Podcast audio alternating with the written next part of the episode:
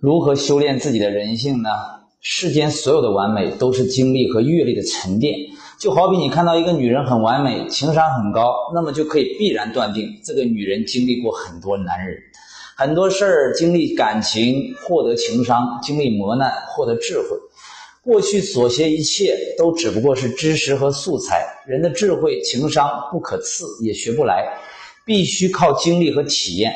每个人都应该无限感激过去你所经历的不公、打击和挫败，因为所有失去的背后，都无意间让你获得了强大的心、智慧的脑、坚强的身躯。真正的成熟是经历了世态炎凉之后的通透，饱经了人间沧桑之后的觉醒。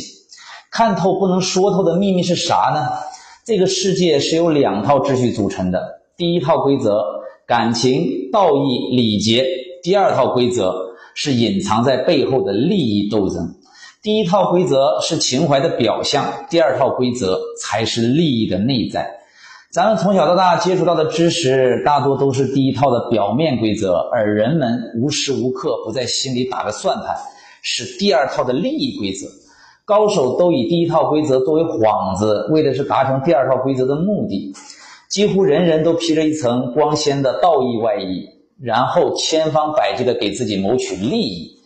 第一套规则，哼，人人都挂在嘴上；第二套规则，人人都记在心里。所以呀，赶紧醒醒，千万不要再被迷惑了。关注我，给你实在干货。拜拜。